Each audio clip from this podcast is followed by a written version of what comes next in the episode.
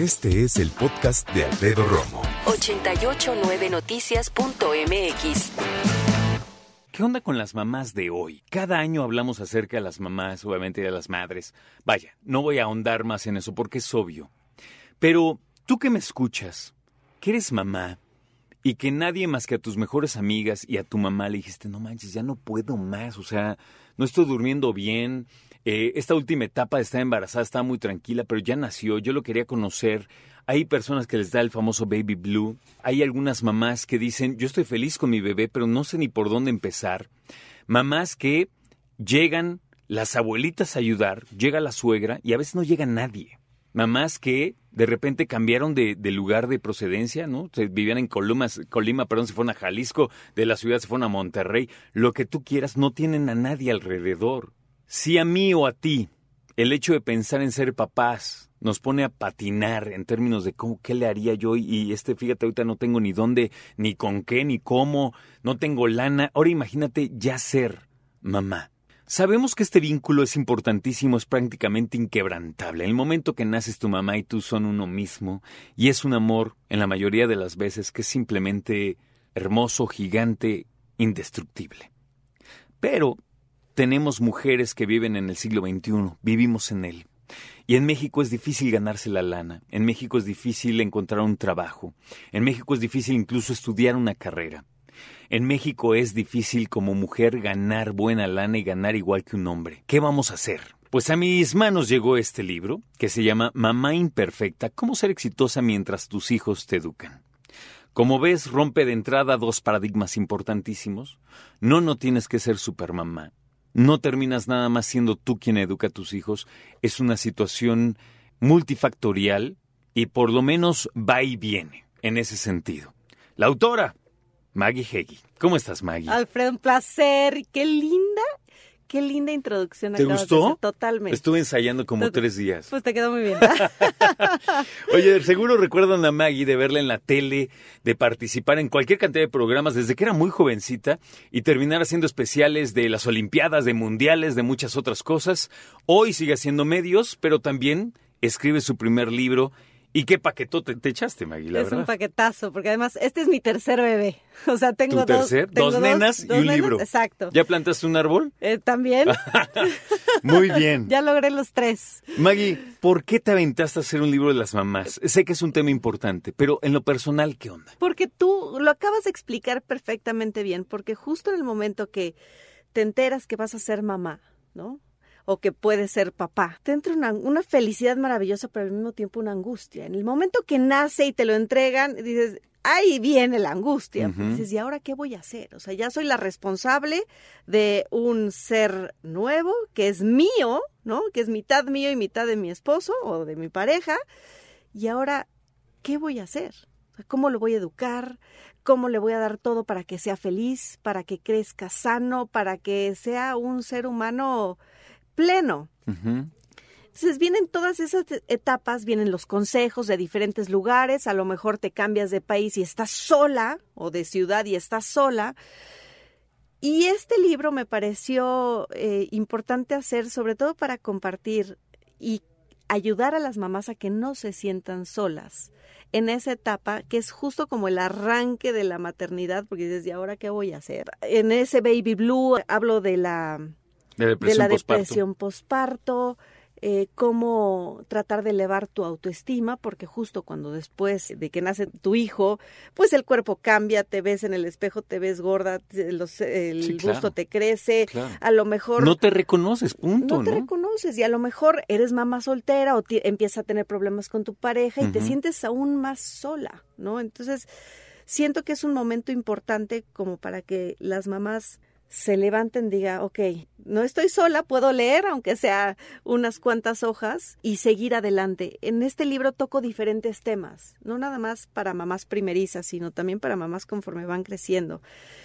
El chiste es irnos acompañando. Siempre dicen que las mujeres, mientras estemos juntas, jamás nos haremos daño. Sí, así decía el eslogan de la obra. Exacto. Pero hay veces que no tienes con quién platicar y con quién poder acercarte y decir, oye, me siento de esto, o qué hago. Claro, es normal. es normal, exacto. Se va a pasar. O por ejemplo, este mi hijo está creciendo y estoy teniendo muchos problemas en la adolescencia, ¿qué hago, no? Aquí pongo unas recomendaciones por parte también de expertos, porque a lo largo de muchos años tuve contacto con muchos expertos sobre el tema y empecé a poner las recomendaciones que ellos mismos daban, o cómo darte cuenta si tu hijo eh, puede ser buleado en la escuela o cómo, o incluso puede ser buleador, ¿no? ¿Qué hacer en esos casos? cómo prevenir un acoso sexual en los niños, cómo hablar con los hijos de un divorcio, porque muchos padres desafortunadamente utilizan a los hijos como una tarjeta de si no me das más dinero, no te dejo ver a mi hijo. Es la tarjeta del abono, ¿no? Desafortunadamente sí. Entonces esa, mi recomendación está puesta en el libro, cómo hablar sobre la muerte de algún ser querido con, con los niños, ¿no? De qué, qué importantes son los abuelos en una en una familia. Entonces, abarqué como muchos temas sencillos porque en dos horas y media ya lo terminaste de leer. Sí. Súper este, digerible. Es digerible, es, es amable, no hablo no hay un manual en realidad como para enseñarte a, que tienes que hacer esto para ser un buen padre o no. Entonces es un manual agradable. A mí me gusta mucho por una cuestión muy sencilla. Maggie Heggie es mamá, le gusta el periodismo, ha investigado, ha platicado y puede ser un compendio interesante. Me gusta el tema por la imperfección, la palabra, pero también por esta, este eslogan que parece por fin tirar esta, o más bien permitir que las mujeres tiren esta pesa súper gigantesca de decir tengo que ser perfecta, tengo que ser la heroína, tengo que ser... Miren, yo lo he dicho siempre con mucho respeto y se, los, se les ofrezco una disculpa si lo piensan así, pero hay mamás que dicen yo soy mamá y papá a la vez. Yo no comulgo con eso. No estoy diciendo que tengan que encontrar su nombre, no para nada.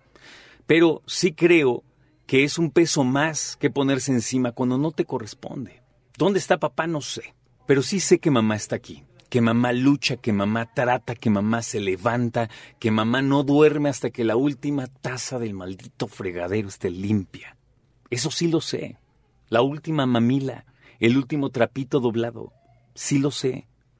¿Y saben qué? Este libro de Mamá Imperfecta se me antoja para las abuelitas. ¿Por qué? Porque la maternidad ha cambiado de horrores. Y habla aquí de un tema que a mí me gustó mucho, que es la tecnología. Y que abuelita, si es que de repente cuida al nieto, tiene que estar un poco más empapada de temas y datos, Maggie, que nos ofreces que son, ya deja tú importantes, vitales. Por supuesto. Vitales, ¿eh? Sí, y sobre todo que, que las abuelitas, como tú bien dices, que estén informadas de todo lo que puede estar sucediendo. O sea, si, si tienen la comunicación importante con sus nietos de algún tipo de acoso sexual, que tengan, que tengan la facilidad de que el niño se acerque con ellas.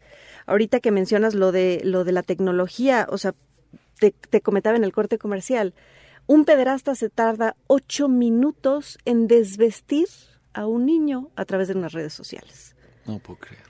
Entonces, son datos sumamente alertantes que tú como papá, como mamá o como abuelos que podrían estar cuidando a los niños, tienen que estar al pendiente de todo lo que ven sus hijos en cuanto a la tecnología.